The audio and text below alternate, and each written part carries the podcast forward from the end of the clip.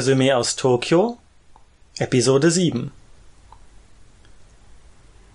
Willkommen zur siebten Episode des hauptsächlichen Japan-Podcasts Schrägstrich Audioblogs. Ich wünsche einen frohen ersten Advent. In Japan ist es auch schon weihnachtlich. Das erkennt man daran, dass im Kombini Lametta hängt. Auch wenn es vermutlich letztes Jahr mehr Lametta war. Nein, Scherz beiseite. Es ist wirklich schon überall hier äh, Weihnachtsschmuck auf den Straßen, zumindest im Zentrum an meiner Uni. Äh, überall gibt's Illumination, wie auch immer man, man das nennt. Also überall ist Beleuchtung in Osaka, Tokio, wo auch immer. Viele fragen sich ja, was ist, äh, ja, für was es für eine Weihnachtskultur in äh, Japan gibt, weil es ja kein christliches Land, was soll das überhaupt? Aber Religion beziehungsweise Religionsunzugehörigkeit hat noch niemanden daran gehindert, irgendwelche fremden Traditionen kommerziell auszuschlachten. Aber äh, das äh, vielleicht später. In dieser Episode möchte ich über Folgendes reden. Diesmal gibt es einen ganz neuen Ansatz, denn ich werde über das Leben in Japan reden tatsächlich. In der siebten Episode hat also ziemlich lange gedauert. Und was ich damit meine, ist ganz einfach, dass ich so über meine Erfahrungen die letzten drei Monate spreche, was mich aufregt, was mich nervt. Also eigentlich dieser ganz obligatorische Kram, den man erwartet, wenn man einen Japan-Blog liest oder in dieser Form halt als Podcast sich anhört, erwartet man ja jetzt nicht unbedingt Manga-Kritiken, die man auch aus Deutschland theoretisch bekommen könnte. Das äh, mache ich ja immer sehr gerne. Das ist mir auch sehr wichtig. Aber dieses Mal, ja, geht es um ein paar Sachen, die mir einfach auffallen hier im Alltag, die mir teilweise auf die Nerven gehen äh, kann man ja sich dann mit auseinandersetzen und sich fragen, ob man selbst auch so fühlt. Und ansonsten habe ich eigentlich relativ wenig an, äh, an äh, Themen hier aufbereitet. Äh, zum Punkt Japanisch lernen werde ich ein bisschen was über Vokabeln sagen, also wie ich Vokabeln lerne. Und dann möchte ich noch über ein Buch kurz sprechen, eigentlich nur anteasern, Japan Abstieg in Würde von Wieland Wagner. Wer mir auf Twitter folgt, at the great Berlitz, äh, der äh, hat schon was mitbekommen. Ich habe schon ein paar Ausschnitte daraus geteilt und zitiert und war relativ positiv überrascht, muss ich sagen. Dazu gibt's dann später äh, ja am Ende des Podcasts mehr. Also seid gespannt. So, kommen wir zum Alltag. Ich weiß gar nicht, wo ich anfangen soll. Ich habe hier eine, eine Stichpunktliste. Und die habe ich mir diesmal auf Papier geschrieben, weil ich merke, dass es mm, zwar auf dem iPad oder auf dem Computer äh, ja schneller geht, sich Notizen zu machen, beziehungsweise schneller ist, lesbare Notizen zu machen. Meine Handschrift ist entsprechend schlecht, aber irgendwie, irgendwie hat es doch was. Irgendwie äh, finde ich es besser, das Ganze auf Papier zu schreiben. Merke ich auch beim Vokabeln lernen, muss ich, muss ich sagen. Aber dazu später mehr. Also, ich arbeite jetzt hier meine wunderbare Stichpunktliste ab. Eine Sache, die mich wahnsinnig nervt in Japan, sind, ähm, sind Fußgängerwege. Nicht, dass die an sich schlecht wären, doch die sind an sich schlecht. Je nach, ähm, je nach Viertel, in dem man wohnt, sind die Fußgängerwege teilweise so klein, also so eng, dass man nur knapp zu zweit, also zwei Personen nebeneinander gehen können. Und das je, je nach Statur der Person wird es auch schon schwierig. Das ist da, wo ich jetzt wohne, werde nicht sagen, wo ich wohne, ähm, und wo ich vorher im letzten Auslandsjahr gelebt habe, das war Kamisoshigaya, eigentlich eine ziemlich reiche Gegend, aber Platzmangel ist halt immer eine wichtige, ja, ein wichtiger Faktor. Und teilweise sind die Fußgängerwege auch nicht ähm, abgetrennt, also physisch abgetrennt. Manchmal gibt's gibt's so Geländer, wie nennt man's, äh, halt Abgrenzung. Oder wie in Deutschland das einfach ein Bordstein ist, dass es eine, also eine, wirklich eine physische Abhebung äh, gibt. Das gibt's nicht in vielen Orten. In Kamisoshigaya war das auf, auf jeden Fall äh, nicht vorhanden, was ziemlich ja, gefährlich war, fand ich, weil oft Autos ziemlich schnell da durchrasen. Äh, wie gesagt, ist eine ziemlich reiche Gegend gewesen, deswegen hatten da viele auch ziemlich große Autos, kleine Häuser, aber riesen Autos. Äh, ist Wahnsinn. Und wenn da eins um die Ecke geschossen wird, das ganze Viertel ist komplett, äh, komplett rechtwinklig, also alles so Quadrate und, und man hat überall die, die Kreuzungen, da kann von jeder Seite was kommen. Und wenn wirklich keine Abtrennung ist zwischen, äh, zwischen Fußgängerweg und, äh, und, äh, und äh, Straße, ist es schon ein bisschen schwierig. Ich hatte letztens mal so eine Statistik gelesen, dass in Japan zwar minimal mehr, aber mich hat gewundert, dass es überhaupt mehr Verkehrsunfälle gibt als in Deutschland, weil ich denke, dass in Deutschland so regelkonform die meisten dann doch sind oder sich an die Straßenregen, äh, Straßenregen, Straßenregen, Straßenregeln halten, ähm, dass die meisten trotzdem, also dass viele sehr rücksichtslos fahren. Und in Japan dachte ich, da halten sie sich so sehr an die Regeln, dass äh, da gar nichts passieren kann.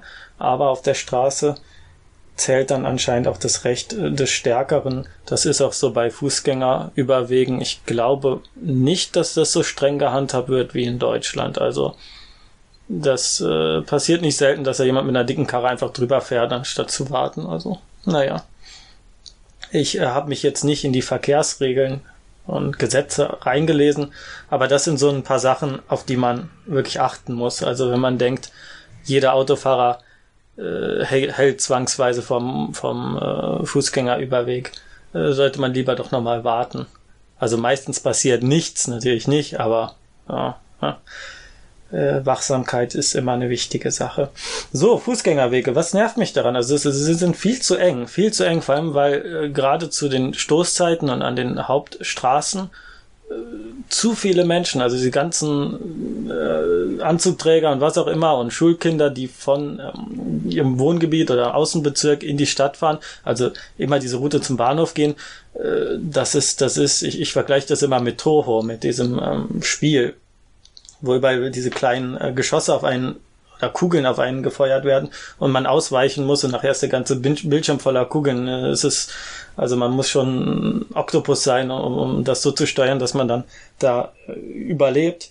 Und so ungefähr kommt mir das auch vor. Und es, es raubt mir wirklich den Spaß am Spazierengehen. Und ich, ich gehe sehr gerne spazieren. Also ich finde, ja, einfach so ein Spaziergang durch eine fremde Nachbarschaft, egal ob das jetzt in, in Deutschland ist äh, oder egal in welchem Land. Ich finde das wahnsinnig spannend. Ich finde das spannender als, als jeden äh, Erlebnispark. Also sich einfach mal die Architektur anschauen, wie, wie ist das äh, Stadtbild, was hängen da, was weiß ich für Poster. In Japan hängt halt alles voll mit Politikerpostern komme ich vielleicht auch noch gleich zu. Finde ich wahnsinnig spannend. Kann ich leider nur noch machen, wenn es Nacht ist oder wenn ich auf Seitenstraßen gehe, auf denen nicht viel los ist oder durch Bezirke laufe, die größere Wege haben, weil mich das einfach zu sehr nervt. Und was noch dazu kommt und was mich wirklich am allermeisten nervt, ist, dass Fahrradfahrer auf den Gehwegen fahren. Also das sind enge Gehwege, teilweise abgegrenzt äh, mit so Stangen. So. Und dann, äh, da passen knapp so zwei Leute können da aneinander vorbeigehen. Meistens muss aber einer anhalten, wenn da noch äh, irgendwie ein Strommasten ist. Ja, total äh, absurd. Und dann fahren da äh, Fahrradfahrer durch. Manchmal noch mit Gepäck drauf oder äh, die äh, Kinder zur Schule oder was fahren, äh, Mütter oder Väter. Das und die fahren, die fahren auf den Fußgängerwegen, auch wenn die Straße frei ist und, und äh, da, ich weiß nicht, wie das mit den Gesetzen ist. Vielleicht ist es ja erlaubt, als Fahrradfahrer auf dem Fußgängerweg zu fahren. Ich kann es mir nicht vorstellen. Ich hatte ja in meinem ersten, in der ersten Episode vom Podcast den Manga Nodidin, den Fahrradmanga, empfohlen. Und da gibt's einen Fahrrad, äh, ja, Experten, Nerd oder was auch immer, wie man es nennen soll, der sich also sehr, ja, begeisterter Fahrradfahrer, der sich darüber aufregt, wie der normale nicht-Fahrradfanatiker äh, sein äh, ja, Fahrzeug benutzt und äh, sich dann auch darüber echauffiert und sagt, es gibt kein Land, und die Leute so doof sind, dass sie nicht wissen, dass man auf dem, äh, äh, Fußweg, auf dem Fußgängerweg kein äh, Fahrrad fährt.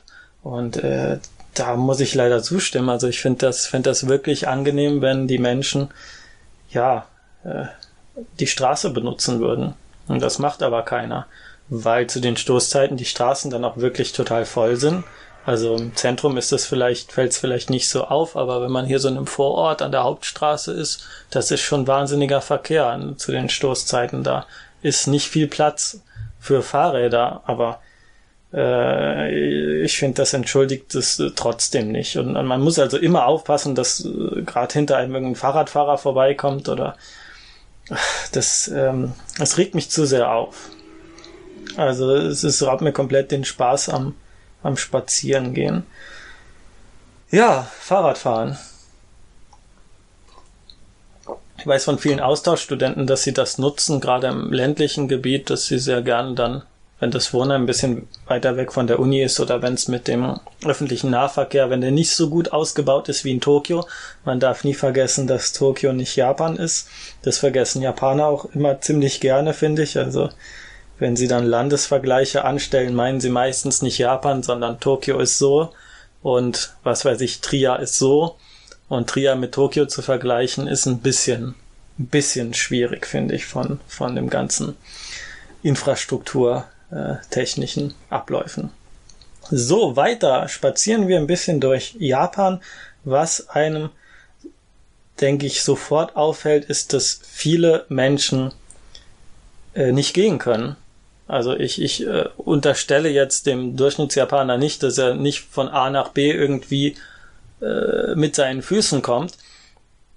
Aber die Art und Weise, also da sind viele, viele Menschen, die, die teilweise jünger sind als ich, die sehr schwere Gehfehler haben. Und ich frage mich immer, warum das so ist. Ein Freund hatte mir mal, ein japanischer äh, Bekannter hat mir, mir mal gesagt, das ist einfach in der Erziehung, dass da niemand drauf achtet. Äh, ich weiß auf jeden Fall aus meiner Erziehung, dass ich äh, immer gescholten wurde, wenn ich Geräusche gemacht habe. Also wenn beim Gehen, ne, wenn, wenn die Schuhe am Boden kratzen oder was, wenn man die Füße nicht hebt, dann, dann wird man direkt gescholten. Hebt die Füße beim Gehen, mach keine Laute. Und, und das ist in Japan gar nicht so. Also ich habe das Gefühl, dass das zum guten Ton gehört, rumzuschlapsen.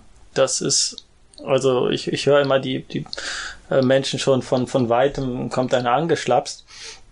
Und äh, meine Theorie ist, dass sie das Konzept, jetzt komme ich hier aus einer ganz, äh, aus einer ganz äh, kulturell, kulturchauvinistischen Haltung heraus. Ich weiß, das ist, äh, ist ein bisschen von oben herab, aber ich glaube, sie haben das Konzept äh, Schuh nicht so ganz verstanden.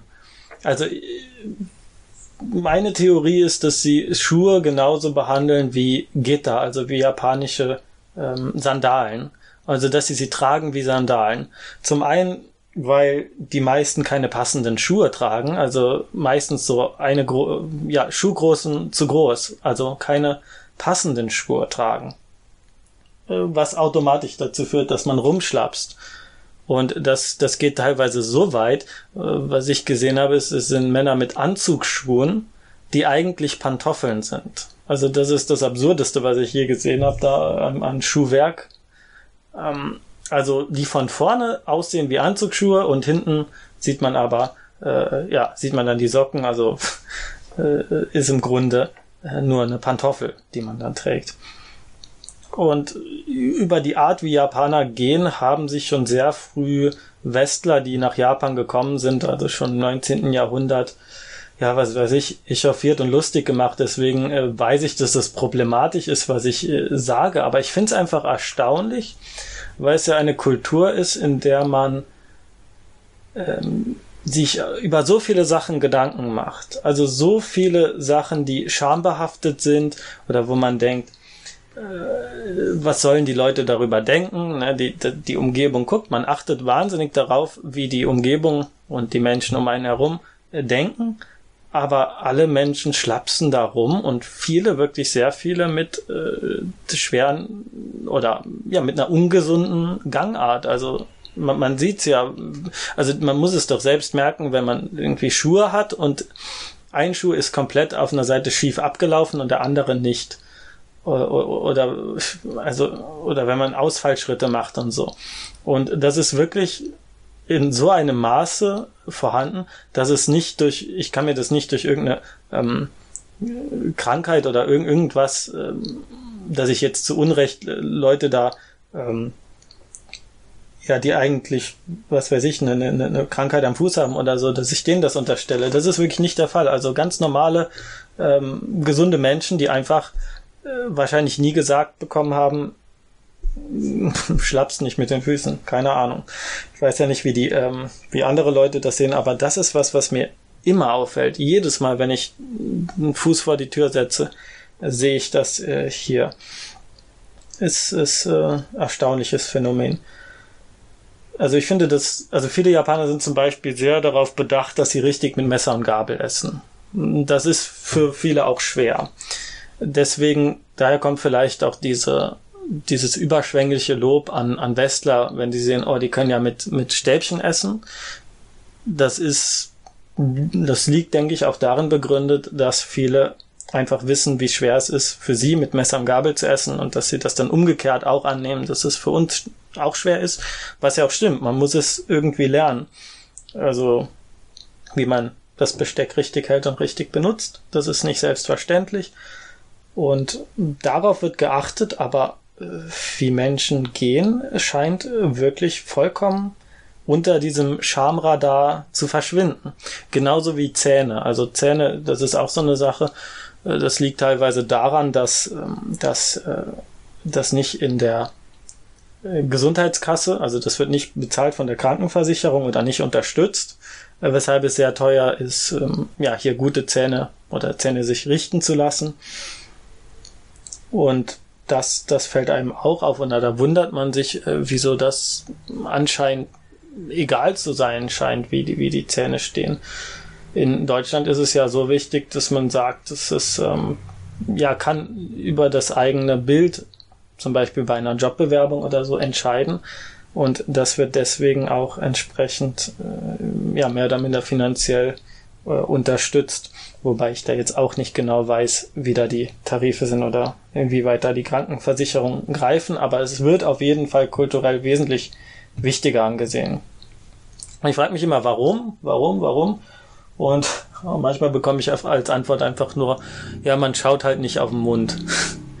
Und ähm, daran merkt man ja auch schon irgendwo wo den Unterschied. Also ähm, meine, aufs Maul schauen, das ist, das ist ja eine Redewendung, die, die viel sagt. Also man erkennt, ob jemand ja für wahrgenommen werden kann oder nicht, aber oder wie, wie ein Mensch wie wahrhaft ein Mensch ist äh, am, am Mund. Und das ist, äh, ist in Japan anscheinend nicht so. Und äh, super Überleitung, da bin ich letztens auf einen äh, Tweet gestoßen.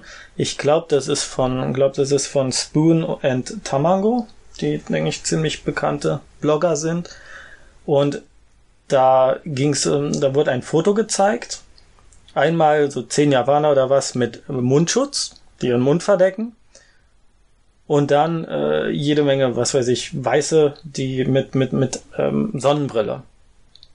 Also die einen verdecken den Mund, die anderen die, ähm, die Augen. Und da wurde dann eine Theorie aufgezogen, also das ist immer ein bisschen mit, mit, äh, mit Zweifel und so. Äh, also man sollte immer ein bisschen kritisch sein bei diesen Japan-Theorien, aber äh, quasi die Japaner sind so und die Westler sind so. So eine Theorie wurde da aufgesponnen und im Konkreten ähm, wurde da die These aufgestellt, äh, Japaner kommunizieren über ihre Augen und Westler über den Mund was ich finde erstmal natürlich wahnsinnig verallgemeinert ist. Und ich glaube nicht, dass äh, da Westler nur über den Mund kommunizieren, sondern ja, eher Gesten, Augen natürlich auch benutzen. Aber tatsächlich äh, verläuft die Kommunikation in Japan wesentlich subtiler. Also man wedelt nicht mit den Armen, man reißt nicht den Mund weit auf, man zieht keine Grimassen in der Regel, viel läuft wirklich über ganz subtile äh, Bewegungen der Augen oder äh, Aufleuchten in den Augen. Ich weiß nicht genau, wie ich es beschreiben soll. Ich finde das wahnsinnig spannend. Als Beleg für diesen kulturellen Unterschied oder als, als äh, Phänomen wurde dann ähm, gezeigt, dass im, im Westen sich Smileys entwickelt haben. Also, dass man Zeichen benutzt, die den Gemütszustand einer Person, den emotionalen Zustand anhand des ja, Mundes vor allem. Die Augen werden teilweise auch benutzt, also mit einem Semikolon oder Doppelpunkt, je nachdem. Aber wichtig ist meistens, wie sieht der Mund aus und welche ähm, Emotion zeigt das. Während in japanischen Emojis, also Emoji, Gesichts- ähm, oder Bildzeichen, die in der Online-Sprache verwendet werden, man die Augen sieht. Und äh, da, das, äh, ich, ich finde das spannend. Ich finde es auf eine Weise irgendwie immer ein bisschen schwierig, wenn solche verallgemeinern Theorien aufgezogen werden, aber äh, es, ich habe mir dann so diesen äh, Thread auf Twitter durchgelesen und da kamen spannende Sachen zutage. Zum Beispiel, dass Japaner es äh, gefährlich oder unheilvoll finden, nicht unheilvoll ist das falsche Wort, aber leicht bedrohlich finden, wenn man die Augen einer Person nicht kennt, äh, nicht sie sehen kann. Und äh, überlegt mal kurz an, oder denkt mal kurz an irgendeinen Anime, den ihr je gesehen habt, in der man die Augen einer Person nicht sieht. Das ist sehr oft ein unheilvolles Zeichen, und zwar, dass man den Gemütszustand der Person nicht erkennen kann. Man weiß nicht, was die Person denkt, und daraus schließt man automatisch ähm, ja, eine, oder daraus entsteht eine unangenehme Spannung, da man nicht weiß, was die Person fühlt. Das hat man sehr oft mit Brillen, also dass Anime-Figuren, die Brillen tragen, dass dann darauf das Licht reflektiert wird und dadurch sieht man die Augen nicht. Also die Augen als Mittel im Anime auch, in extrem vergrößerter Weise natürlich, ähm, spiegeln die Emotionen wieder und wenn man sie nicht sehen kann, dann äh, wirkt das bedrohlich. Das hat man, der Brillenanime Nummer eins ist ja Helsing, also jede zweite Figur hat eine Brille an, nein, noch viel mehr, also der Durchschnitt, wenn man Aducard, äh, Integra, äh, Andersen, also und selbst die Figuren, die keine Brillen haben, tragen manchmal welche so, also und ähm, dieses Stilmittel wird da ganz äh, exzessiv genutzt, also man sieht die Augen nicht. Es braucht keine Brille, man kann auch einfach die Augen durch einen Schatten verdecken also da gibt's verschiedene Ausdrücke, aber es zeigt immer dasselbe. Die Emotion wird in den Augen gezeigt und wenn die Augen nicht sichtbar sind, hat man dieses, diese unangenehme Spannung, dass man nicht weiß, was denkt die Figur. Und deswegen scheint das Sonnenbrille auch so ein bisschen da problematisch zu sein. Während wir uns denken, Japaner den Mund verdecken, ja, ich frage mich immer, wie läuft dann die Kommunikation ab? Das frage ich mich tatsächlich, ja. Also das ist, man weiß ja nicht, wie man äh, quasi gegenüber hat. Also man, man verdeckt ja äh, zwei Drittel des Gesichts, wenn man dann oben noch mit der Frisur oder was. Ähm, man sieht nur die Augen und das scheint vollkommen zu reichen für, für die emotionale Kommunikation von Japanern untereinander, was für uns sehr befremdlich ist. Also wir denken dann eher direkt an irgendwie Ausbruch von einer Massenepidemie äh, oder sowas. Also das ähm, ja ist ganz ähm, ja interessant. Und ich möchte noch zwei Punkte dazu erwähnen, die mir so im Laufe ja, meiner Beschäftigung mit Japan oder im Laufe der letzten Jahre auch immer wieder ähm, ja, über den Weg gelaufen sind. Einmal das sogenannte Phänomen äh, Kuki Oyomu, was von Japanern auch immer sehr gerne verklärt und mystifiziert wird. Wörtlich heißt es die Luft lesen oder Atmosphäre lesen. Das heißt, man kommuniziert quasi über die Atmosphäre im Raum. Äh, das ist kein Phänomen, was Japan an sich ähm, von anderen Nationen unterscheidet. Ein ganz blödes Beispiel.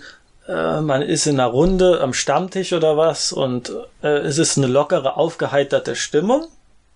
Die ist in der Luft, jeder spürt es, dass es gerade lustig ist. Und dann erzählt jemand, meine Oma ist gestorben. Und dann ist die Stimmung äh, im Arsch. Und das ist quasi das, was man in Japan als Kuki o Yomenaito, also KY, abgekürzt mit KY, Menschen, die das eben nicht können, also die irgendwie äh, nicht erfassen können, wie die Stimmung in der Gruppe ist und dann so Sachen raushauen oder irgendwas sagen, ähm, was diese Stimmung wieder zerstört und was natürlich dann auch gesellschaftlich sanktioniert wird, weil mit jemandem, der sowas ständig macht, will man nicht unbedingt äh, gerne zusammen seine Zeit verbringen. Nicht? Und dieses Phänomen wird dann oft so ein bisschen verklärt, als wäre es eine Art ESP, also äh, dass man quasi über Telepathie kommuniziert. Das ist nicht der Fall. Es gibt Zeichen, also es wird natürlich mit nicht über übernatürliche Kräfte oder Gedankenwellen kommuniziert, sondern über Zeichen. Die Zeichen sind aber so subtil, dass wir das nicht erkennen können, wenn wir nicht drauf achten. Und wir achten nun mal nicht so sehr auf, ähm, auf diese subtilen Zeichen. Äh, einfaches Beispiel. Ich habe mal einen Artikel gelesen über eine amerikanische, ne, war es eine amerikanische? Es war eine blonde Frau, ich kann mich leider nicht mehr genau erinnern, eine Wirtschaftsberaterin. Die war in einem japanischen Unternehmen und hat einen Vortrag gehalten. Und am Ende des Vortrags stellte sie eine Frage, hat jemand irgendwie was anzumerken, hat jemand eine Frage an mich und ähm, es gab keine Reaktion. Das ist, glaube ich, was, was äh, allen irgendwie bekannt ist, die sich so ein bisschen äh, unter Japaner, Japanern aufhalten. Man, man erwartet eine Reaktion und es kommt nichts zurück. Also man muss den Menschen quasi irgendwie die Würmer aus der Nase ziehen. Und am Ende hat sie dann den ähm, Vorsitzenden oder irgendwie den Chef des Unternehmens gefragt und fragte, äh, warum hat denn niemand Interesse gezeigt? War, äh, war mein Vortrag so langweilig oder so? Ja, gab es da wirklich so wenig äh, Rückmeldung? Und dann hätte der Chef gesagt, nein, die Frau in der ersten Reihe links, die hatte, äh, die wollte eine Frage stellen. Und äh, die Frau war dann, also die, die, die Vortragende war dann ganz äh, verblüfft und sagte, ja, aber wieso? Die hat keine sichtbare Regung gezeigt, dass sie eine Frage stellen wollte. Was wir ganz einfach machen, wir heben die Hand. Nicht? Also ein ganz offensichtliches Zeichen, was jeder erkennen kann. Und diese Frau, so sagte dann der Chef, äh, hätte ein Funkeln in den Augen gehabt, was bei den anderen nicht zu sehen gewesen wäre. Und daran hätte er das erkannt was natürlich für uns vollkommen ja, schwer verständlich ist oder, oder kaum, kaum erkennbar. Ähm, man, man, muss also schon sehr, sehr feinfühlig sein und äh, hätte ich diesen Artikel nicht gelesen, wäre ich nie auf, auf die Idee gekommen, dass da tatsächlich irgendein Zeichen ausgesendet wird, was äh, man auch verstehen und lesen kann.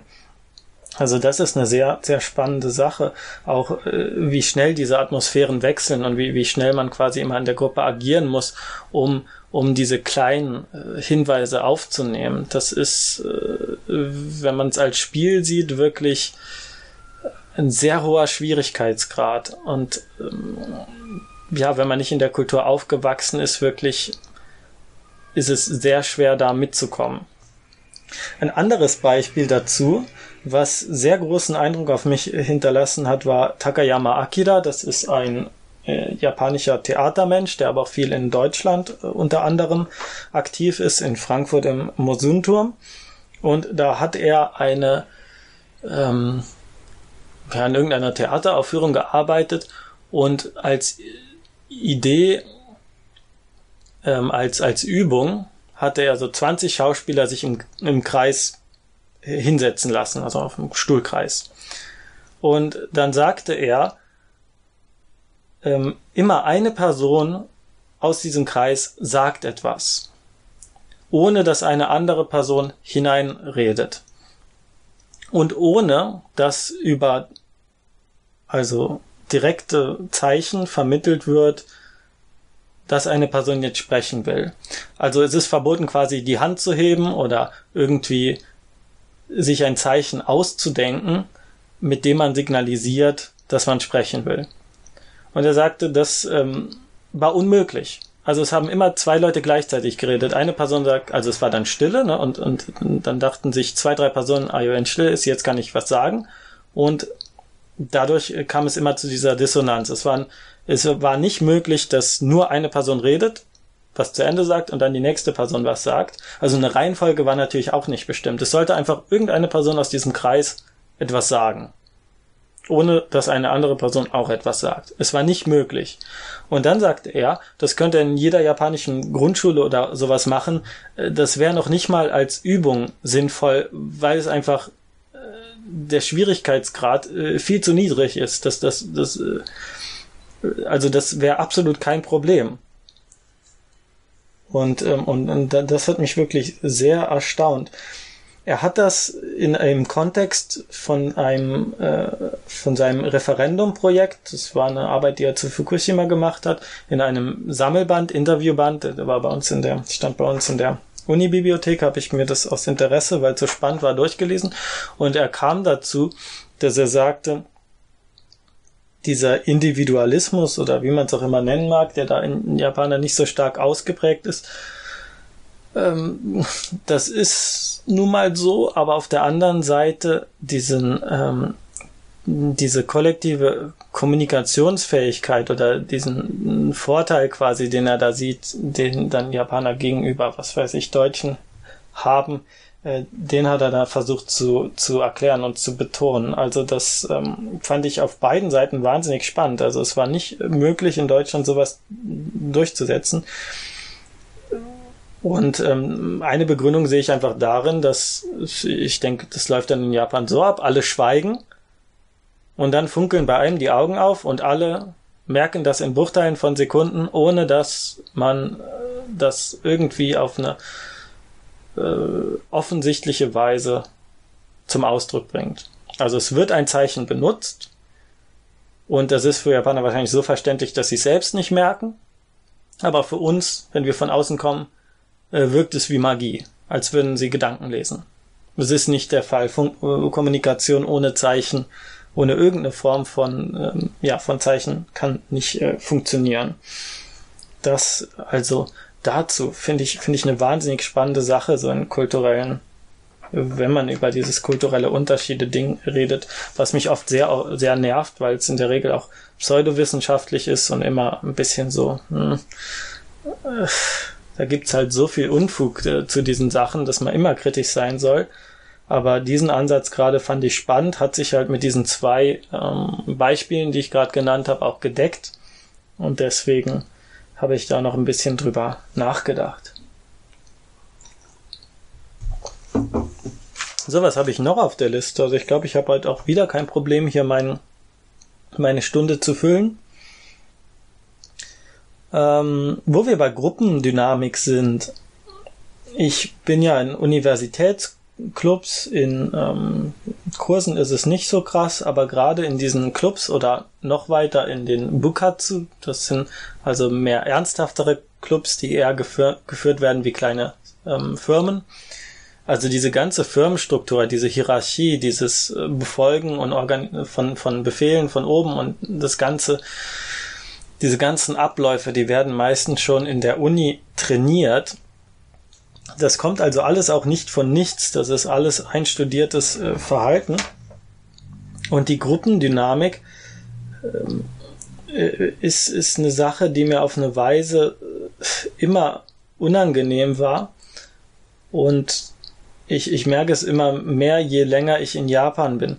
Das Positive zuerst. Also wenn man in einem Club ist, dann äh, begrüßen einen alle, man, man, ähm, ja, man ist, ist in dieser Gruppe und wird akzeptiert, einfach dadurch, dass man Mitglied ist. Und das ist gerade in, in, in Japan nicht selbstverständlich ist, wenn man, weil man mit, mit, mit Fremden oder mit, mit Menschen, über die man diesen Verbindungspunkt nicht hat, in der Regel auch nicht kommuniziert. Was für uns oft ein bisschen so, ja, einsam wirkt. Also man braucht diesen Zugang zur Gruppe, diesen diese Circle sind da gerade ein Punkt, äh, ein, ein, ein Knotenpunkt, weil viele da auch ihre Universitätsfreunde finden und die Leute, mit denen sie dann auf äh, Feiern gehen oder auch in ihrer Freizeit was unternehmen, treffen sie meistens in diesen, ähm, in diesen Clubs. Und diese Wärme ist was ganz Wunderbares. Man, man wird also da ganz behaglich eingelullt. Auf der anderen Seite ist es auch ein bisschen erdrückend, finde ich. Also, das wird oft von Japanern selbst ironisch oder selbstkritisch als ähm, Wärmegürtel bezeichnet. Äh, oder von Endo Shusaku, das ist der Mensch, der ähm, der äh, Silence, Chimmoku, geschrieben hat, weil jetzt die Scorsese-Verfilmung gibt der äh, war dann noch ein bisschen böser, da ging es aber auch noch um die Dimension Religion, der Japan einfach als, als Sumpf bezeichnet hat. Also nicht im Sinne, dass Japan dreckig sei, sondern dass es so zäh und, und, und erdrückend und warm ist. Also man kann sich nicht frei bewegen, frei atmen. Man ist so in diesem Kollektivismus drin, dass es schwer ist, ähm, ja, sowas wie zum Beispiel die christliche Religion oder diesen christlichen Individualismus zu leben. Er, er war ja selbst Anhänger, Anhänger der, ähm, der christlichen Minderheit in äh, Japan. Und äh, ich tue mich immer schwer mit Begriffen wie Kollektivismus und so, weil aus koreanischer Sicht sind die Japaner wahrscheinlich sehr individualistisch im Vergleich zum eigenen Land. Also das ähm, muss man dann auch immer im Hinterkopf behalten, aus welchem Sichtpunkt betrachten wir das Ganze. Und ähm, ich erinnere mich daran, dass eine Freundin, die mal in so einem Tanzclub war in Japan, also an den Japanerin, hat mir dann erzählt, dass sie irgendwie bei der Probe von, einer, von einem Event oder was bis fünf Uhr morgens oder äh, eine absurd lange Zeit äh, trainiert haben.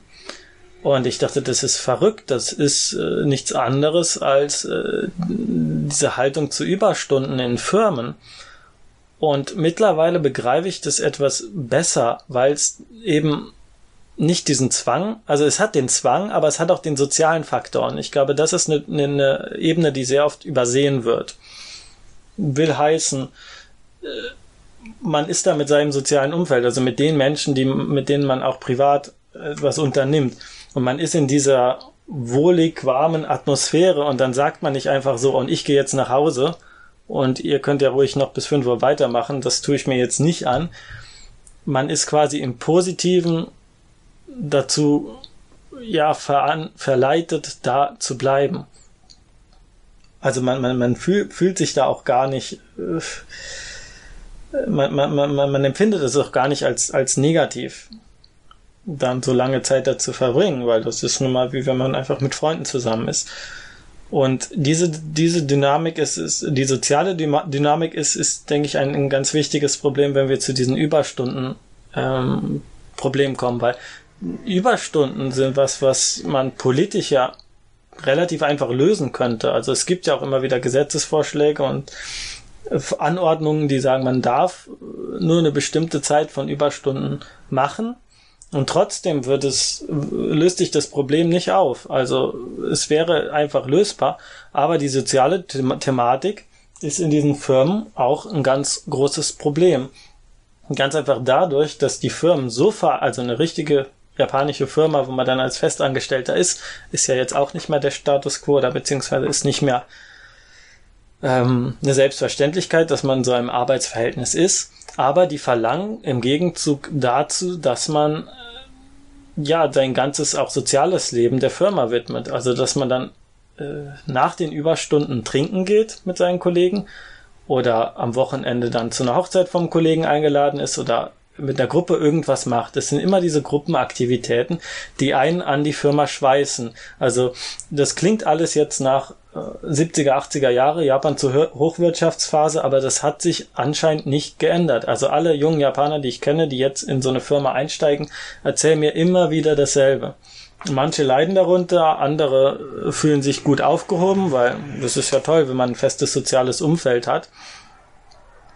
Äh, schwierig wird es dann natürlich mit der Partnersuche außerhalb der Firma oder generell mit sozialen Kontakten, mit Freunden, die nicht äh, Teil der Firma sind. Also wann, wann will man das machen, wenn die ganze Freizeit auch noch davon ähm, ja, eingenommen wird? Und da ist kein Zwang. Ne? Die sagen nicht, du musst jetzt am Wochenende hier mit zum Ausflug nach, was weiß ich, äh, auf den Takao-san. Aber macht man das denn, wenn man in diesem sozialen Gefüge ist, wenn man weiß, dass alle anderen da hingehen vielleicht auch nicht gehen wollen. Und ja, wenn alles ohne einen stattfindet, wenn, wenn das ganze soziale äh, Umfeld äh, in dieser Firma ist. Und das ist, das ist ein Faktor, der da oft übersehen wird. Also ich glaube, dass das spielt eine große Rolle in diesem, in dieser Gruppendynamik. So, das äh, dazu.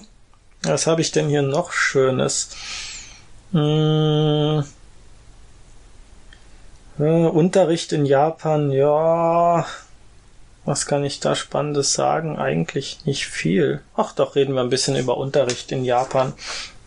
Bin ja jetzt auch schon zwei Monate an der Uni, belege einen Japanischkurs und zwei, äh, ein Seminar und eine Vorlesung, die aber in Seminarform stattfindet, will heißen, wir sind nur vier Leute und der Dozent äh, hält seinen Monolog und wir geben dann unsere Kommentare am Ende zu ab. Also findet nicht in der in, in einem Hörsaal statt, weil wir einfach zu wenige Master sind, aber hat im Grunde diesen Frontal Frontalunterricht. Also Frontalunterricht ist zumindest in den Sachen, in den Feldern, die ich studiere, noch das Mittel der Wahl, will heißen Literatur- und Japanischunterricht. Fangen wir beim Japanischunterricht an.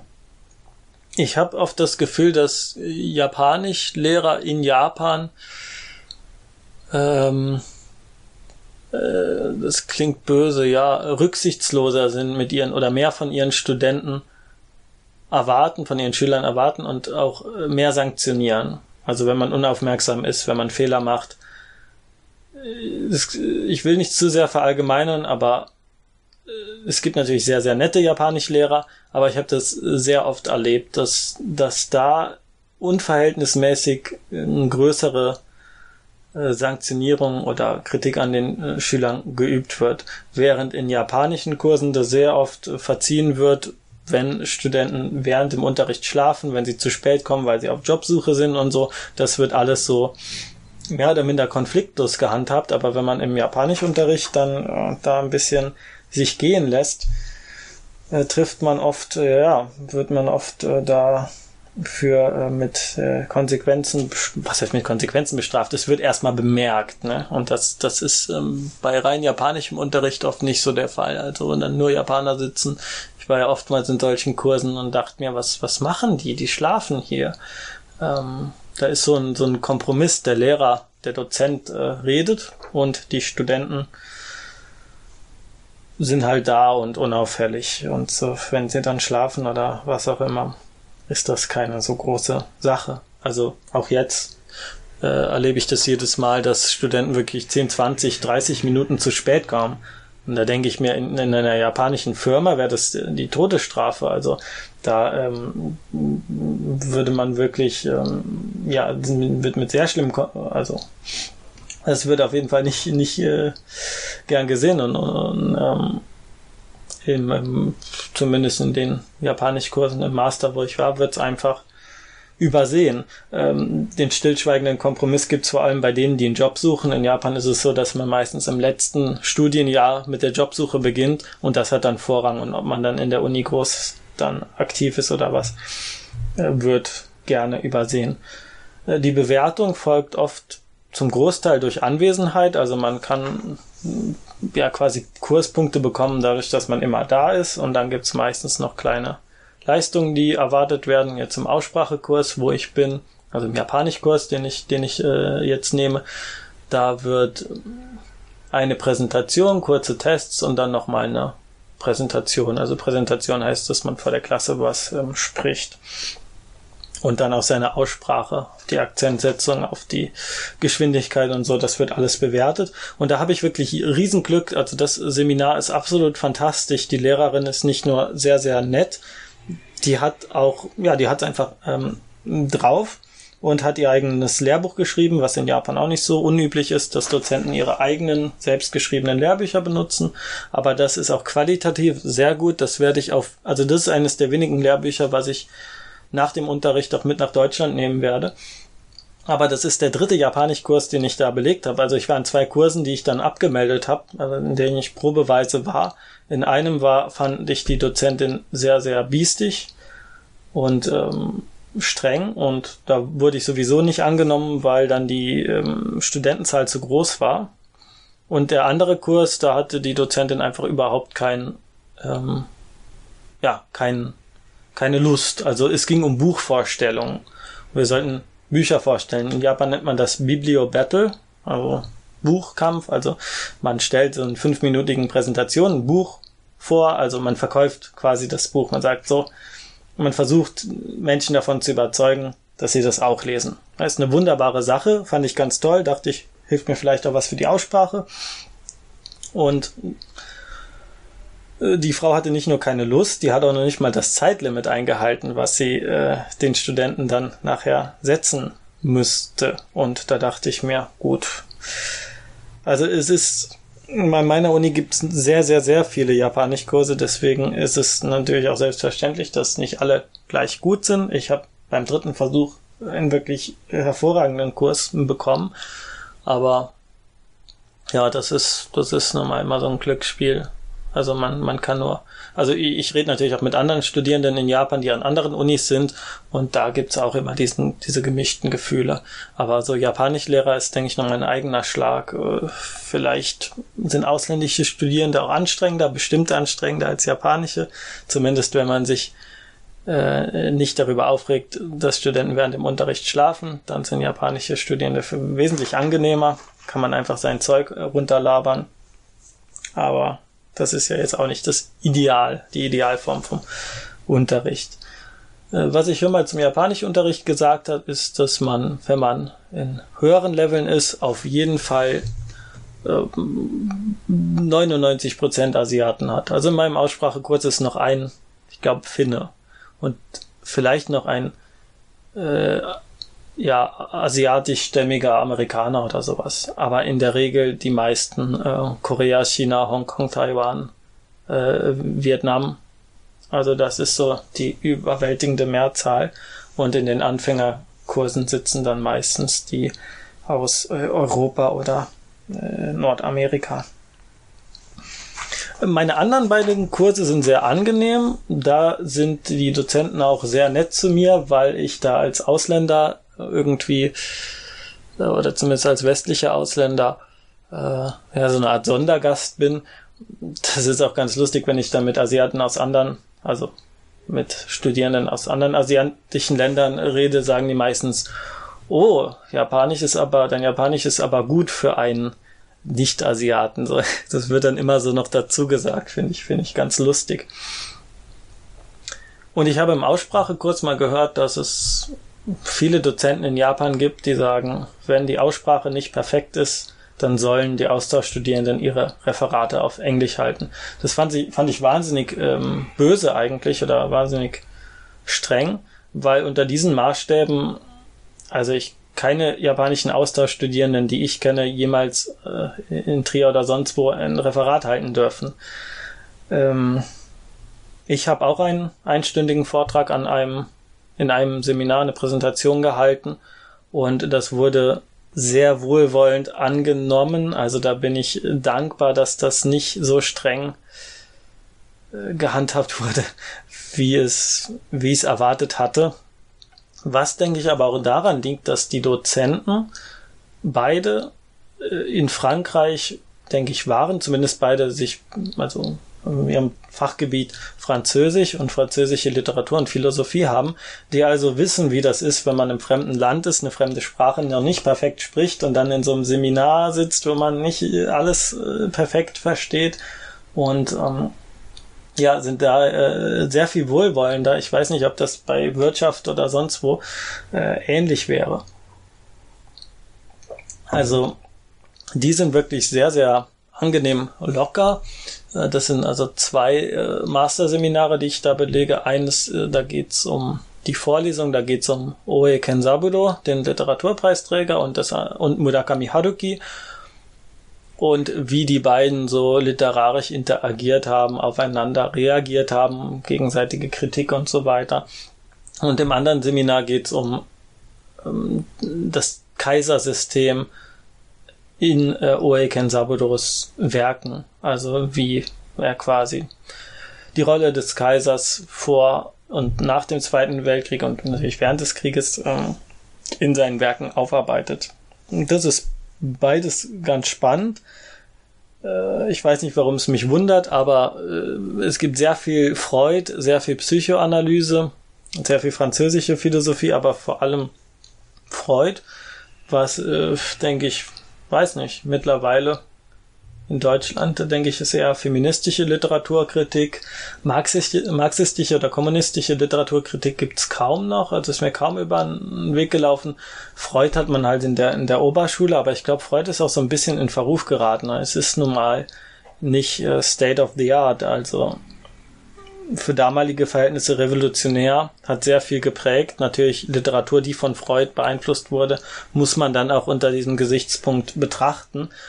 Aber dass das jetzt das Mittel der Wahl ist, um heutzutage Literatur zu analysieren, sehe ich da auch kritisch. Naja, ähm, was ich sonst noch bemerken kann, es wird alles über Papier gemacht. Also im Murakami-Seminar geht mir das teilweise auf die Nerven, weil wir alle diese Tankobons haben, also diese Taschenbuchformate.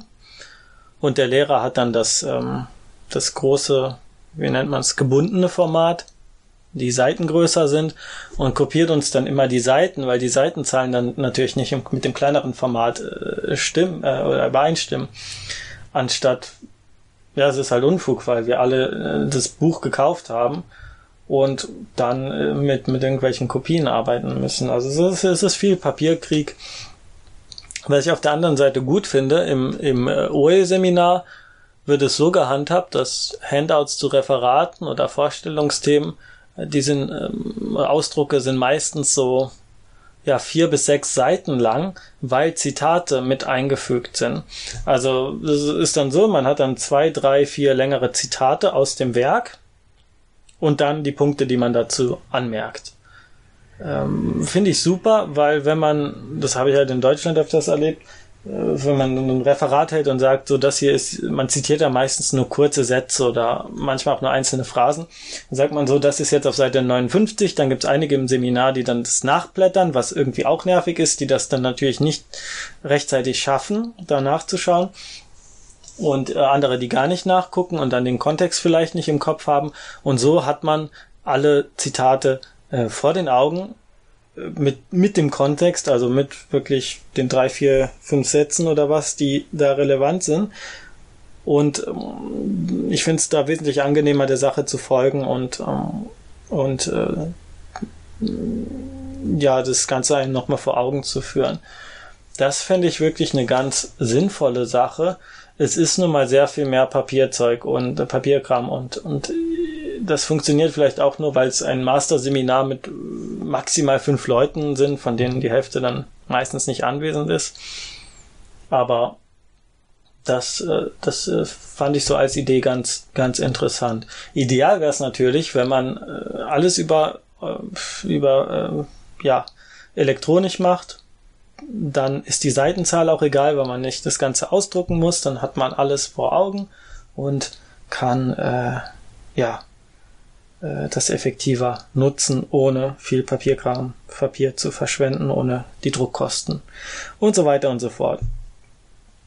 Das ist also das, was ich hier erstmal an Seminaren oder zu den Seminaren sagen kann. Inhaltlich werde ich jetzt nicht groß drauf eingehen.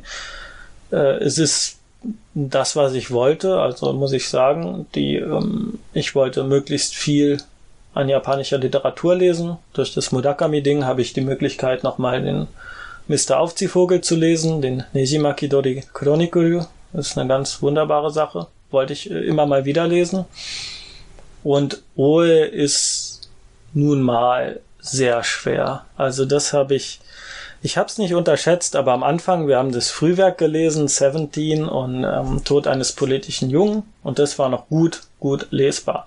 Und danach wird's wirklich, ähm, wirklich schwierig.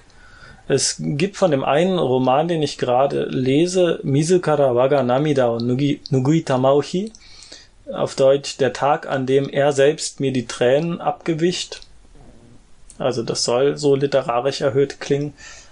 Ähm, da, da wird es schon wirklich schwierig. Also das ist, denke ich, auch in der Übersetzung nicht angenehm zu lesen. Und, und uh, Oe ist bekannt dafür, dass er mit der Zeit immer schwieriger wird, aber äh, ja, ich äh, improvisiere da mehr, als dass ich wirklich verstehe, was ich, ähm, äh, was da passiert. Das ähm, ja, da bin ich aber mittlerweile auch so dreist, dass ich das einfach durchziehe, dann Kommentar dazu improvisiere oder so. Aber äh, das habe ich wirklich nach dem Anfang ein bisschen unterschätzt. So, kommen wir zu Papier. Kommen wir zum Japanisch lernen. Wie lernt man japanische Vokabeln? Ähm, ich kenne viele, die Wanikani benutzen und damit ganz froh sind. Das soll vor allem sinnvoll sein, um Kanji zu lernen. Das erstmal so als kleine Empfehlung. Ich selbst habe es noch nicht benutzt, aber ich kenne das System dahinter. Ich habe mich damit ein bisschen beschäftigt, weil ich selbst auch ein bisschen privat Japanisch unterrichte und, und ähm, das so als neue Methode benutzt habe, um Kanji beizubringen. Also man lernt Kanji im, im ähm, Buch, im Lehrbuch wie Mina no Nihongo meistens nach äh, einer gewissen Rangfolge, also was als wichtig erachtet wird. Also so Sachen wie Geschäftstrip, die pff, eigentlich vollkommen irrelevant sind für so Studenten, aber daran merkt man, dass diese Bücher erstmal in den 80ern geschrieben wurden und dann für irgendwelche Salariman oder für, für halt ausländische Geschäftsleute. Und äh, da kommen Kanji wie Sashi vor, Zeitschrift. Und diese Kanji für Sashi ist wahnsinnig komplex. Also das ist, weiß nicht, wie viele Schriftzeichen es hat, aber das zu lernen ist ein, ist ein Riesenaufwand. Äh, vor allem, weil man die einzelnen Bestandteile des Kanjis äh, zu dem Zeitpunkt nicht kennt. Also äh, da, da, da ist kein System, also ein System ist dahinter und zwar, dass man denkt, das Kanji ist jetzt wichtiger als das andere aber es ist weder nach dem, nach der Komplexität der Kanji geordnet, was auch daran liegt, dass viele Kanji, die ganz einfach geschrieben werden, wie zum Beispiel äh, Otsu von äh, Otome, äh, sehr selten gebraucht werden und dann Kanji wie normal Sashi oder was ähm, doch schon häufiger auftauchen.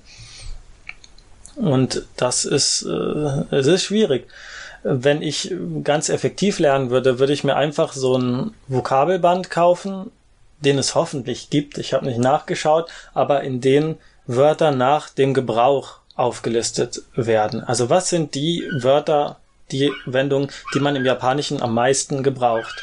Äh, das habe ich wirklich sehr oft, dass ich irgendwie ein Wort lerne, das vollkommen elementar ist, das mir aber noch nie begegnet ist. Also das im Alltag oder was von Japanern sehr oft gebraucht wird oder in den Nachrichten oder sonst wo, äh, das mir aber noch nie über den Weg gelaufen ist, weil es weder in diesen Lehrbüchern ist noch in irgendwelchen literarischen Werken, mit denen ich mich befasse. Das wäre so die effektivste Methode, dass man sich einfach anschaut, was sind die wichtigsten. Äh, da gibt auch online Nachschlagewerke. Ich habe es leider gerade nicht im Kopf. Ich äh, hatte das mal in einem Linguistik Seminar zum Japanischen, äh, wo man wirklich auch nachschlagen kann, was wird äh, häufig genutzt, also wo dann irgendwelche Textanalysen drin sind. Und dann weiß man so, das ist das meistgenutzte Wort der Sprache oder so. Äh, wäre eine sinnvolle Methode. Ich hoffe, dass es solche Lehrbücher auch gibt, die diese Methode irgendwie nutzen, aber mir persönlich ist jetzt keins bekannt. Ich wüsste jetzt kein Buch, das nach dieser Methode geht. Die andere Methode wäre die Wanikani-Methode, Kanji mit Konzept lernen, mit dem Aufbau. Äh, Finde ich wahnsinnig spannend, sollte jeder mal probiert haben, anstatt stumpfes auswendig lernen, weil das auf Dauer nicht, äh, nicht wirklich effektiv ist. Wobei ich da auch schon sagen muss, dass ich es so gemacht habe. Ich habe meine ersten Kanji mit einem Buch gelernt, dass das über Piktogramme vermittelt. Das ist so ein viereckiges äh, Bilder, ja, Bilder, Kanji, Wörterbuch. Vorne ist das Zeichen für Tomate, stoppen und äh, dann ist das als Piktogramm dargestellt. Also eine Person streckt die Hand aus, was dann die Bedeutung Stopp hat und dahinter ist dann ein Kind, was wartet. Ähm, das ist eine wahnsinnig gute Idee, finde ich. Also Kanji bildlich zu vermitteln, ist ein bisschen an dieser Wani-Kanji-Methode dran. Aber was habe ich gemacht? Ich habe mir diese Kanji auf Karteikarten geschrieben, die Bilder vollkommen missachtet und es einfach über Karteikarten stumpf auswendig gelernt. Und das hat gewirkt. Ich habe ich erinnere mich noch an mein erstes Kanji. Das erste Kanji, was in diesem Buch vorkommt, ist das Kanji für Sonne was die Lesung hat Hi, also der Tag, äh, Nichi, Jitsu sind die äh, On-Lesungen äh, und Ka. Ich glaube, es war Ka. Moment, jetzt muss ich mal kurz überlegen. Nichi Jitsu, also Ichi Nichi, ein Tag. Jitsu ist sowas wie Kyujitsu, Feiertag. Und ähm, wo war das Ka? Fällt es gerade nicht mehr ein. Auf jeden Fall, ähm, man, man bekommt quasi alle Lesungen reingeknallt, ohne zu wissen, mit welchen Kombinationen werden diese, ähm, diese Lesungen benutzt. was irgendwie sehr verwirrend ist, wenn man, also da, da hatte ich noch überhaupt keine Kenntnisse der japanischen Sprache. Ich konnte Hiragana, Katakana, das war's. Und habe ein bisschen von diesem Japanisch lernen mit Manga, was früher so ein Banzai gab, ähm, habe ich da äh, an Grundkenntnissen gehabt, aber das war nichts. Ich wusste also nicht, warum hat das Ding vier Lesungen? Wie verwende ich die? Was, was soll das überhaupt? Und dann heißt es Kanji Sonne und Tag. Ja, was ist jetzt Sonne, was ist Tag? Nicht? Also es war vollkommen verwirrend. Und ich habe es einfach stumpf auswendig gelernt. Und das habe ich mit 500, 600 Kanji aus dem Buch gemacht. Also ich habe es nicht ganz zu Ende gemacht, aber habe es damals so oft wiederholt, dass ich beim Kanji, wenn ich ein Kanji gesehen habe, was ich so auf diese Weise gelernt habe, sofort die Lesung wusste. Und das hat mir bis jetzt immer sehr geholfen, äh, wenn ich das zum Beispiel das Wort als Kompositum sehe, also mit einem anderen Kanji zusammengeschrieben, dann weiß ich sofort, ach, das ist die On-Lesung, vielleicht wird so gelesen. Ohne dann aber genau zu wissen, was die Bedeutung ist, die sich aber meistens dann aus dem, der Kombination der beiden Schriftzeichen ergibt. Das äh, ist eine Methode, die sich für mich bewährt hat. Ich lerne gerade am Anfang gerne mit Karteikarten und ich habe das so oft gemacht, dass diese Kanji auch noch nach vier, fünf Jahren so fest im Gedächtnis waren, fester im Gedächtnis als die Kanji, die ich im Sprachunterricht an der Uni gelernt habe, weil ich die mir einfach nur irgendwie aufgeschrieben habe, ein paar Mal wiederholt habe und dann ging das. Ähm, und dann vergisst man es irgendwann wieder. Finde ich also, Karteikarten ist eine wahnsinnig gute Methode. Viele benutzen Anki.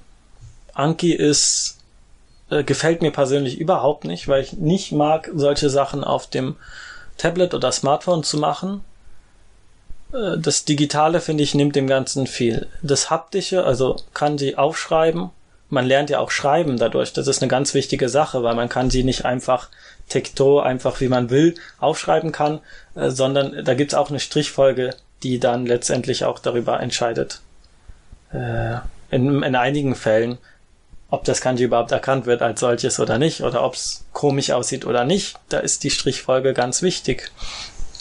Und das lernt man dadurch und ich finde, es bleibt auch wesentlich besser in Erinnerung. Viele lieben diese Anki-Methode. Jeder hat da seine eigenen äh, Vorlieben. Bei mir ist es auf jeden Fall nicht der Fall. Was ich im Moment mache, das äh, war auch übrigens beim Englischen so bei mir. Also ich habe die ersten, den Grundwortschatz quasi mit Karteikarten gelernt und alles, was jetzt, also jetzt nach JPT N1, wo ich quasi ein großes Fundament habe.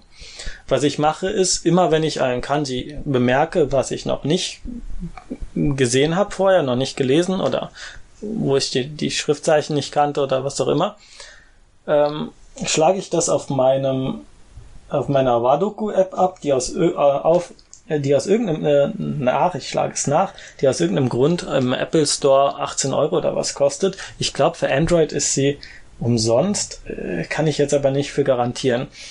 Die Wadoku App ist sehr, sehr äh, gut. Man kann leider nur auf Deutsch nachschlagen, nicht auf Englisch, aber ich empfehle das sowieso nicht, diese Dinge als ähm, Übersetzungs äh, Werkzeug zu benutzen. Das ist ein Riesenfehler. Also wenn ihr in irgendeiner Kanji-App, sei es jetzt Makimono, sei es Imiwa, äh, irgendwas nachschlagt, äh, dann äh, kommt irgendwas Japanisches raus oder da kommen 20 japanische Begriffe raus und in den allerwenigsten Fällen kommt was Gutes bei raus. Ich habe jetzt zum Beispiel im Imiwa Dictionary nachgeschlagen und das erste, was rauskommt, ist Jibiki das ist ein Wort, das habe ich noch nie gehört. Also das äh, steht hier in der Übersetzung, heißt Wörterbuch, Kanji-Wörterbuch. An zweiter Stelle kommt dann Jisho. Jisho ist das, was in, in ganz geläufig ist. Jiten auch noch. Aber das Wort, was an oberster Stelle steht, ist eins, das ich noch nie irgendwo bemerkt habe und ich glaube, da wird man in Japan auch nicht wirklich äh, mit ankommen, was man meint. Also das ist nicht das gebräuchliche Wort das man ja sucht, wenn man wissen will, was heißt Wörterbuch auf Japanisch. Und das ist jetzt noch ein angenehmes Beispiel, weil das Richtige oder das meistgebrauchte auf zweiter Stelle steht.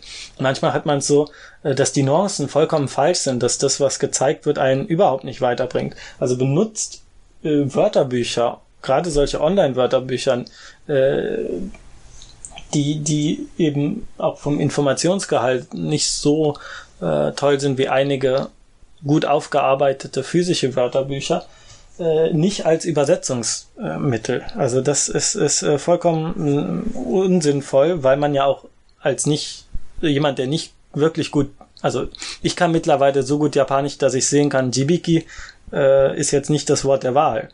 Aber wenn ich überhaupt keine Ahnung von Japan, also die meiste Zeit meines Japanischstudiums hatte ich nicht genug Ahnung, um wirklich zu erkennen, ist das jetzt wirklich das Wort, was ich da ähm, benutzen kann, was sinnvoll ist oder nicht. Und was ich also mache, ist, ähm, ich benutze mein Wadoku. Das Wadoku ist wirklich eine ganz äh, wunderbare App, also finde ich die beste App, die ich bis jetzt habe, die leider nicht alles an Vokabeln abdeckt. Also das ist, äh, oft gibt's Wörter, die ich in Imiwa finde, die nicht, noch nicht im Wadoku sind. Aber wenn ich hier im Wadoku-Wörterbuch eingebe, kommt zumindest mal das Chisho. Und dann steht da, wenn ich den Eintrag habe, erstmal stehen die Kanji da. Es wird auch, ähm, ja, man kann die Kanji auch nochmal vergrößern. Neben den Kanji steht die Lesung, Jisho. Und da ist neben dem Ji oben so ein kleiner Haken. Das bedeutet, ich äh, spreche das Ji erhöht aus, Ji, und das Sho, da gehe ich runter, Jisho. Also, das ist eine ganz wichtige Sache. Die Aussprache ist hier mit, ähm, ja, mit äh, eingebaut, was äh, nicht selbstverständlich ist. Und man muss das erstmal wissen. Man muss natürlich wissen, wenn man das Kanji nachschlägt, was soll dieser graue Haken da über dem Wort? Das, ähm, dass das die Akzentsetzung ist. Also Ji hoch, Sho runter, ist eine wichtige Sache. Dann steht da das Kanji Mei. Man muss das Kanji lesen können, leider. Mei für Meishi, also ein, ein äh, Hauptwort. Oder wie nennt man Substantiv. Darunter steht dann Synonym, Synonym Jiten, dann kann man hier auf Jiten klicken und weiß man, aha, das wird also synonym verwendet, interessant. Äh, dann die deutsche Bedeutung Wörterbuch. Und ähm, was ganz wichtig ist, Beispielsätze oder Beispielformulierungen. Wenn ich zum Beispiel wissen will, was heißt äh, in einem Wörterbuch nachschlagen, dann würde ich jetzt ganz spontan erstmal äh, überlegen, etwas untersuchen, nachschauen heißt Shiraberu. Also das könnte es vielleicht sein, aber hier steht dann, vielleicht ist das ja auch möglich, aber hier steht als Möglichkeit äh, Jisho o Hiku. Also Hiku heißt eigentlich ziehen. Äh, oder das ist die gebräuchlichste ähm, Lesung. Aber da komme ich natürlich nicht drauf. Wenn ich nicht Muttersprachler bin, würde ich nicht von selbst drauf kommen, dass im Wörterbuch nachschlagen Jisho Hiku heißt. Und dann gibt's hier Beispiele, äh, von Compositor. Also was ist ähm, Wörterbuchordnung oder Wörterbuchreihenfolge? Schlechtes Beispiel gerade. Äh, Jisho Jun ist die Reihenfolge oder Jishu Henshu ist die Lexikographie. Das sind jetzt ein bisschen speziellere Wörter, aber das ist wahnsinnig sinnvoll bei anderen ähm, Kanji, weil man dann weiß, wie werden die auch wirklich äh, benutzt. Äh, ein einzelnes Kanji hilft ganz selten. So, was ich also mache, wenn ich was lese, ich sehe ein neues Kanji, ich suche es im Wadoku raus und dann mache ich einen Screenshot davon. Und dann einmal die Woche oder einmal alle zwei Wochen, meistens sammelt sich so viel an, dass es einmal die Woche reicht, schreibe ich alle Screenshots quasi ab äh, und lösche sie danach und schreibe alles in mein ähm, Kanji-Notizbuch das ich als äh, Kanji Sukan oder als äh, Tango Sukan bezeichne, also ein bisschen so behandle wie ein Pokédex. Immer wenn ich quasi ein neues Kanji wie ein neues Pokémon finde, mache ich einen Eintrag äh, dafür mit Beispielen oder mit den Sachen, die ich für wichtig halte. Ich finde Aussprache sehr wichtig, deswegen schreibe ich mir die Akzentsetzung auch meistens mit rein. Und ähm, das ist bestimmt nicht die effektivste Methode. Oh, wieder einen trockenen Hals. Aber ähm, das ist so eine Methode, oder das ist, was für mich jetzt am angenehmsten ist. Würde ich nicht empfehlen, wenn man noch keinen Basiswortschatz hat.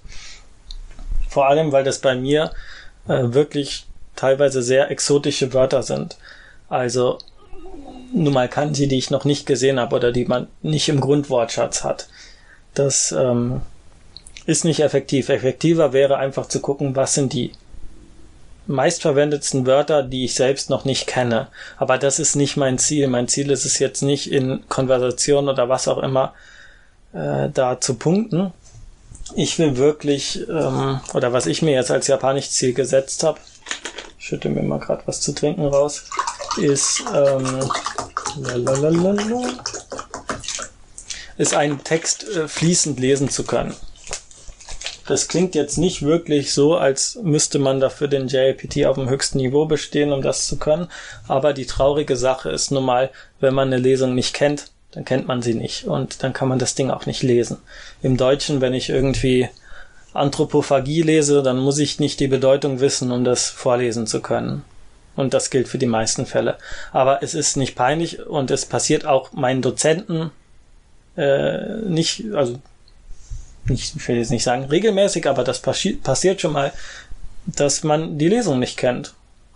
Nicht weiß, wie wie in Kanji gelesen wird und dass man nicht weiß, wie in Kanji geschrieben wird, das passiert noch viel öfter, weil Japaner das natürlich auch nur durch Drill lernen und nicht durch eine Methode wie, wie äh, Wanikani.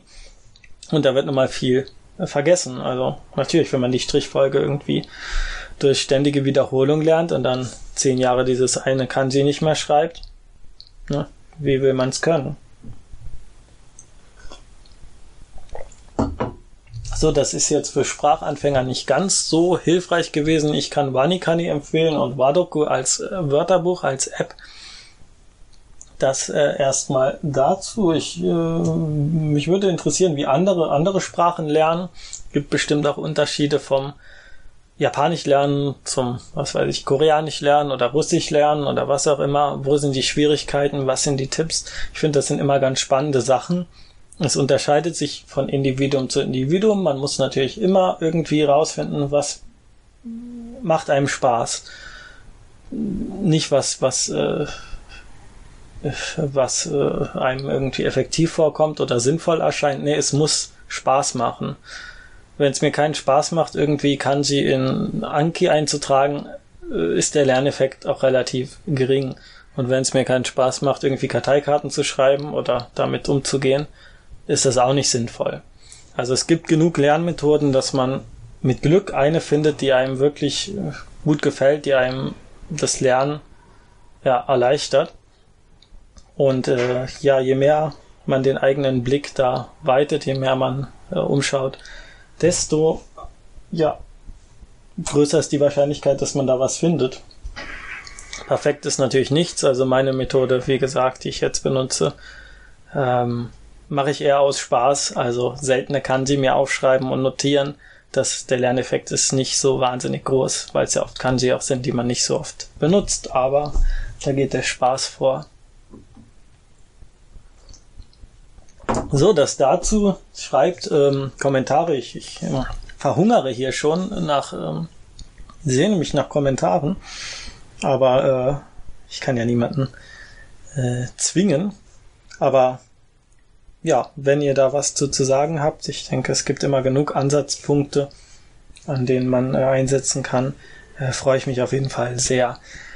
So, ich habe die Stunde gesprengt, ohne wirklich äh, viel aktiv vorbereitet zu haben, außer meinen Zettel. Äh, es kommt noch eine kurze Buchvorstellung, wie versprochen, von Wieland Wagner, Japan Abstieg in Würde, wie ein alterndes Land um seine Zukunft ringt, vom Spiegel Buchverlag DVA, ähm, das Cover weiß äh, mit einer roten Sonne, also mit dem der japanischen Flagge, die aber schon Risse hat. Warum habe ich mir das Buch gekauft? Weil ich den Titel, ähm, ja, weil ich den Titel gut fand, ganz einfach. Abstieg in Würde. Das Wort Würde macht da viel aus. Also da äh, habe ich, also man, man, man hat oft diese Bilder von Japan als, als Negativbeispiel, als äh, seltsames Land oder als Land, das äh, den Sprung nicht geschafft hat, was jetzt langsam schon seit Jahrzehnten stagniert aber äh, dem Ganzen Würde zu geben, also quasi nicht von oben herab zu schauen, sondern ähm, ja irgendwo auf ich finde, äh, es ist auch im Weiteren auf Augenhöhe geschrieben. Das ähm, war ein sehr positiver Eindruck, den ich von vielen Japan-Büchern die so als Sachbücher veröffentlicht werden, nicht habe. Jetzt hat äh, Wieland Wagner oft schon Artikel im Spiegel geschrieben. Ich habe ein paar ähm, Probe gelesen, die ich auch sehr gut fand.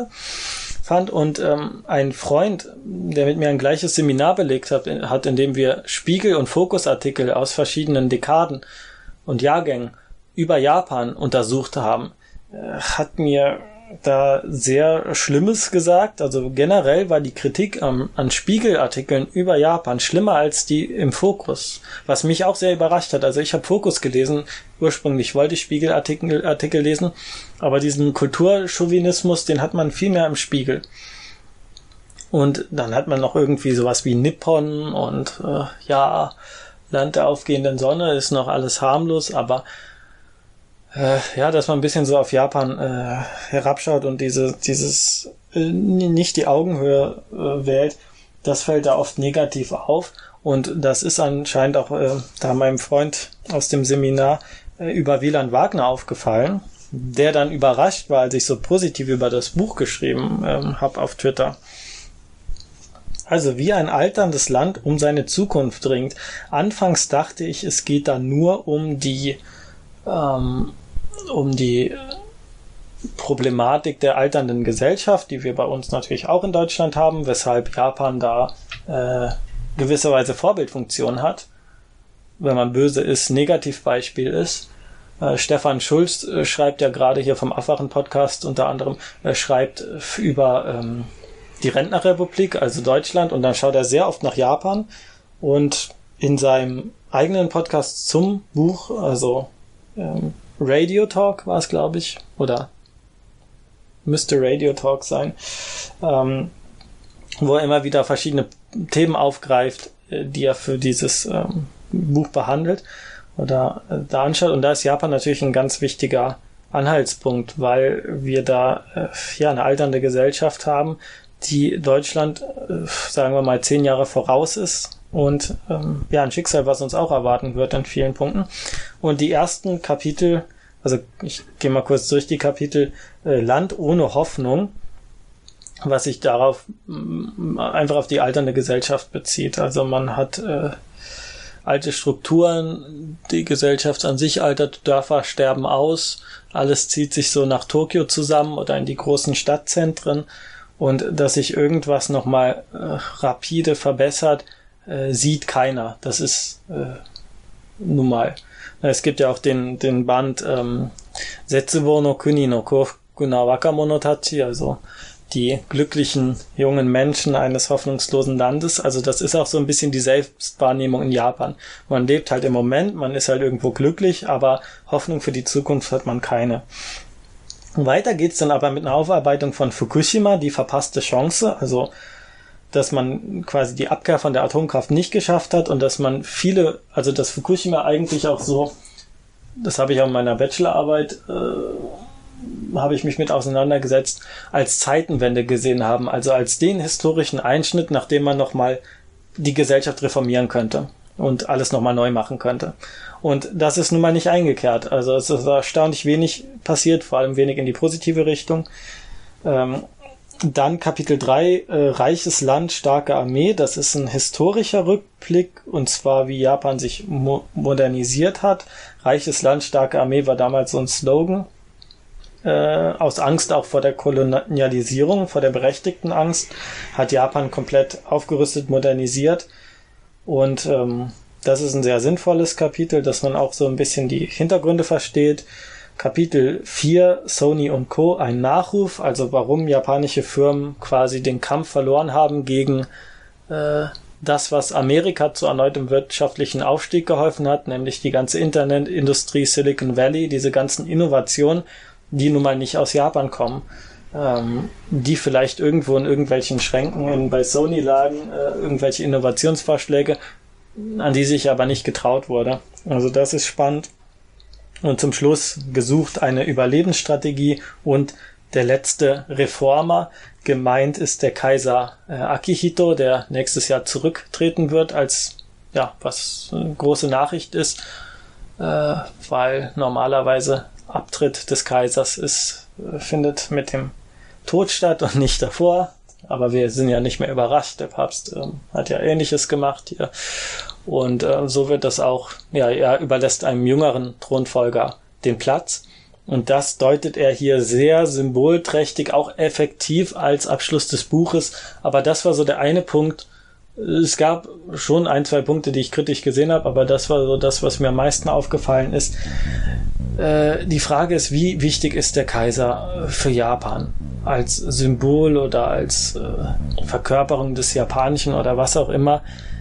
Ähm, und Tawada Yoko hat, glaube ich, in einem Zeitungsartikel nach Fukushima geschrieben, als es darum ging, dass der, selbst der Kaiser dann zu den äh, Flüchtlingsunterkünften ist und ähm, sich ähm, quasi da über den Stand informiert hat. Und Tawada Yoko dann ganz trocken gesagt hat, ja, äh, der Kaiser spielt für den Durchschnittsjapaner keine große Rolle. Und das würde ich auch so unterschreiben. Also, was hat der normale Saladiman, der normale Arbeiter oder was in seinem Alltag mit dem Kaiser zu tun? Also es gibt so eine leicht verhaltene Berichterstattung über die Kaiserfamilie, so ein bisschen wie bei den Königshäusern wie bei den Royals, aber nicht ganz so vulgär, aber schon teilweise. Dann gibt's da irgendwie Kalender, Sprüche von und Bilder mit äh, Mitgliedern der Kaiserfamilie und so.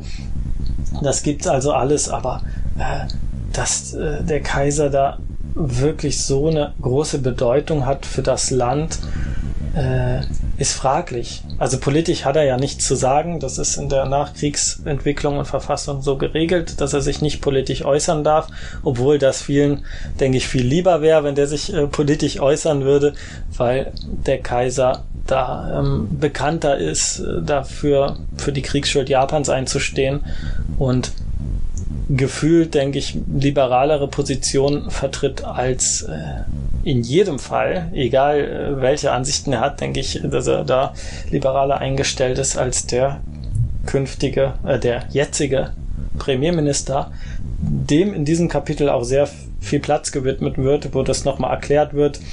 Abe wurde so als wirklich junger Reformer, Reformer ist schon mal was von den Konservativen vorgestellt und viele dachten, der bringt jetzt die Wirtschaft wieder in Ordnung, der nutzt die Chance, um einen Neustart oder eine neue ja, Geschichte, Kapitel der japanischen Geschichte aufzuschlagen und stattdessen ist das Ganze in ganz äh, offenen Revisionismus umgeschwenkt.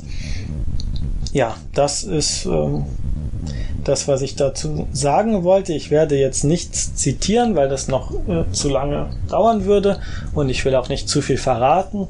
Mein Fazit ist, wer sich äh, über die Lage in Japan und auch ein bisschen über die Geschichte, über Fukushima informieren will, nicht aus akademischer Sicht, nicht aus japanologischer oder historischer Sicht, sondern als Otto Normalverbraucher, der einfach mal wissen will, wie sieht das denn jetzt in Japan aus, der auch kein Japanisch spricht oder keine Lust hat, was auf Englisch zu lesen, dem äh, würde ich das Buch auf jeden Fall empfehlen. Jedem anderen natürlich auch, aber ich finde, das ist eine wunderbare Möglichkeit, sich über den Stand in Japan zu informieren.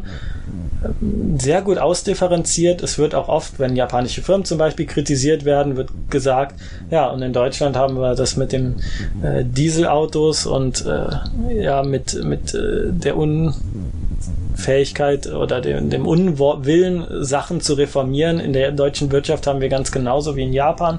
Es wird auch die, die ähm, ja, Digitalisierung verschlafen und so weiter. Also das, da, da gibt's immer auch wieder so diesen, es fällt nie in Japan-Bashing ab, es, es bleibt äh, zumindest von meinem Gefühl immer auf Augenhöhe, äh, sehr differenziert, sehr gut informiert. Also ich war da sehr begeistert, teilweise auch sehr, sehr scharfe Beobachtungen und äh, Details, die äh, mir mit den meisten Sachen äh, war ich ja schon in irgendeiner Weise über mein Studium konfrontiert. Aber das war echt eine sehr lohnenswerte Lektüre. Also wer was über Japan wissen will, ist eine wunderbare Sache, ist ein schönes Weihnachtsgeschenk auch. Und äh, wenn man sein Japan-Bild aus diesem Buch hat und nicht aus den 20 anderen Spiegel Online-Artikeln über Sexpuppen oder sexlose Japaner, dann ähm, dann ist, denke ich, schon mal viel gerettet. Also das äh, wäre meine Buchempfehlung. So, Musiktipp habe ich heute keinen. Äh, schaut euch einfach äh, Utena nochmal an. Utena, ähm, wahnsinnig, ähm, ja, wichtiger Anime in der letzten Dekade des vorigen Jahrhunderts von einem wunderbaren Menschen gemacht, Ikuhara, der äh, Penguin Drum gemacht hat und einen neuen Anime, den ich noch nicht gesehen habe, Yuri, was heißt neu vor einigen Jahren erschienen, der komplett unter meinem Sichtfeld irgendwie vorbeigegangen ist. Äh, ich glaube Yuri Kuma Arashi. Den will ich mir anschauen, weil das auch zusätzlich, also zunehmend gesellschaftskritisch wird. Utena ist ja so der emanzipatorische Anime schlechthin. Ich bin ganz gespannt, wie das ausgeht. Bin erst bei Episode 19. Lasst euch nicht abschrecken, wenn es am Anfang irgendwie sehr absurd, sehr verwirrend ist. Dass äh, es gibt auch immer wieder so richtige Quatsch-Episoden. Äh, es dauert sehr lange, bis bis man dann wirklich ja irgendwie der Punkt, der gemacht werden soll, bis der äh, zum Ausdruck kommt. Das ist auch bei Penguin Drum so, aber dann schlägt's umso tiefer in die Magengrube und ähm, das finde ich äh, sehr, ähm, sehr, sehr gut. Musik ist fantastisch, man hat einen ganz anderen äh, Zeichenstil auch, einen ganz anderen Animationsstil als heutzutage. Es ist wahnsinnig kreativ in der Art und Weise, wie es gemacht wird. Es nimmt sich nicht sehr ernst in vielen ähm, Teilen, was es umso angenehmer macht. Es ist, wobei es nicht so selbstironisch ist wie bei Penguin Drum. Äh, aber äh, es ist am Anfang sehr oft passiert, dass ich da ungewollt äh, lachen musste bei ernsten oder scheinbar ernsten Szenen, äh, ist eine ganz wunderbare Sache. Es ist wunderbar. Also auch hier der Synchronsprecher von Dio, äh, Koyasu, der spricht da auch eine Rolle und da ist äh, das ist ganz große Unterhaltung. Ja, und damit äh, verabschiede ich mich hier äh, vom ersten Advent aus. Äh, die Episode wird wahrscheinlich am Montag veröffentlicht. Also ich denke nicht, dass jemand die schon am Montag gehört haben wird. Aber ähm, ich hoffe, dass das mal ganz äh, unterhaltsam war, weil ich ein bisschen von dem, was ich bis jetzt so gemacht habe, also hauptsächlich irgendwelche Manga kurz angesprochen, abgewichen bin und es trotzdem geschafft habe, äh, hier mit dem mit meinem Stichwortzettel eineinhalb Stunden zu füllen. Äh, dann äh, bis zum nächsten äh, Resümee. Zettayume Mokushiroku.